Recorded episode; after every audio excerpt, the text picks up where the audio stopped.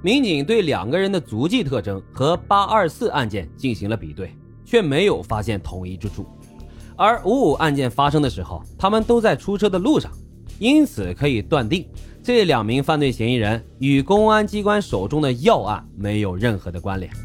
两起案件，一个没有结果，一个有结果了，却被证明与五五案件没有任何关系。这一下呀，令办案民警更加的焦急和沮丧。眼看着犯罪嫌疑人已经重新开始活跃，他们却有种束手无策的感觉。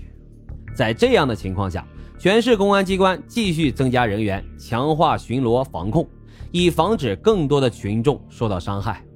同时，架网搜索可疑人员。为了更好地配合五五案件侦破的工作，哈尔滨市公安局还组织全市公安机关开展了打击防范涉枪涉爆犯罪专项活动，组织全市治安部门公布举报电话、举报信箱，采取有奖举报等形式，发动社会各方面的力量举报涉枪涉爆犯罪，集中排查整治涉爆安全隐患，严密管控涉枪涉爆重点人员。集中收缴各类非法枪支弹药和爆炸物品，同时努力在社会面各个角落搜集涉枪违法犯罪的线索，希望五五案件能够尽快的侦破。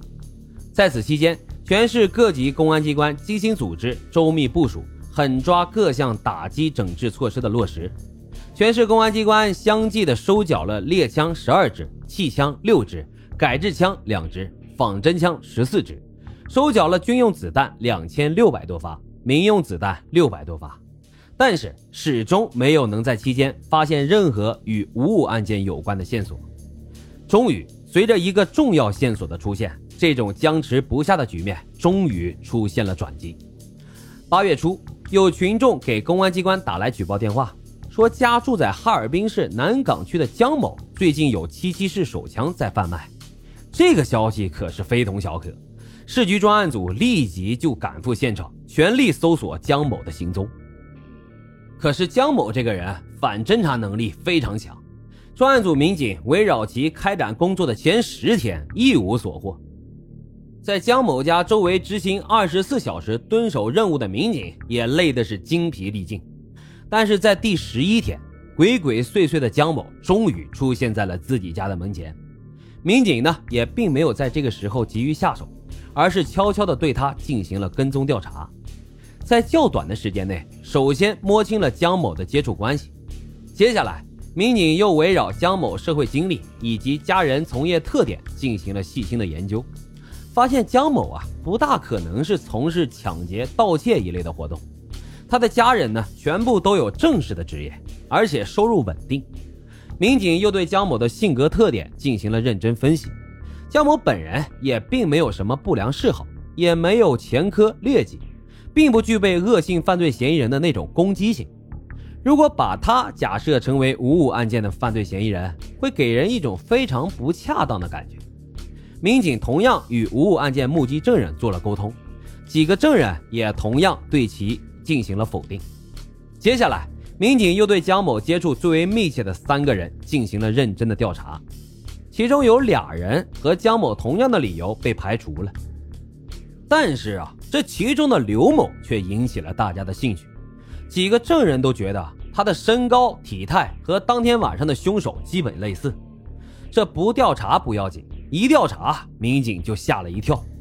民警在调查中发现，刘某常年倒卖具有杀伤力的各类仿真枪以及制式子弹，是一个典型的地下黑枪贩子。是不是他为了生意铤而走险，专门抢来民警的手枪用来贩卖呢？如果这一点属实的话，那他一定不会就此罢休的，一定还会作案。民警对全市六十余处与刘某有关的各类市场摊点进行了调查，秘密走访了相关人员一百三十多人，发现刘某的枪支来源主要都是仿真枪，这个人从来都没有贩卖过制式手枪的历史。但是民警依然不敢对他掉以轻心。如果这刘某是受利益驱动，抢了一个制式手枪再卖出去，他当然是不会向任何人通报的。自八月九号二十三点开始，专案组连续的采取行动，一举将江某、刘某等四人当场抓获。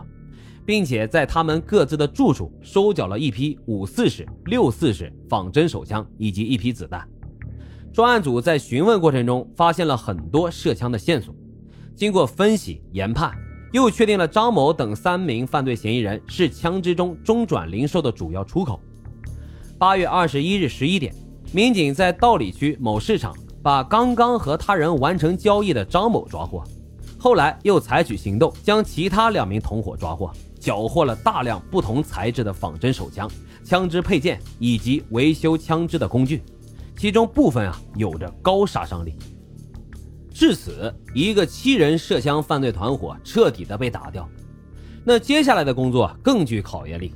因为专案组无从判断这个团伙的哪一个环节会和五五案件有关，而几名没有被排除作案嫌疑的人中，谁会和五五案件有联系呢？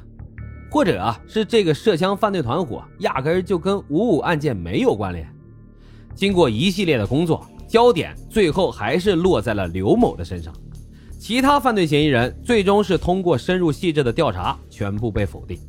而刘某对于案发当天晚上的时间段，他到底身在何处，始终没有能够提供合理的解释，仅仅是说自己一个人在家看电视，哪儿都没去。那这个时候呢？专案组越是打量刘某，就越感觉他可能就是五五案件的犯罪嫌疑人。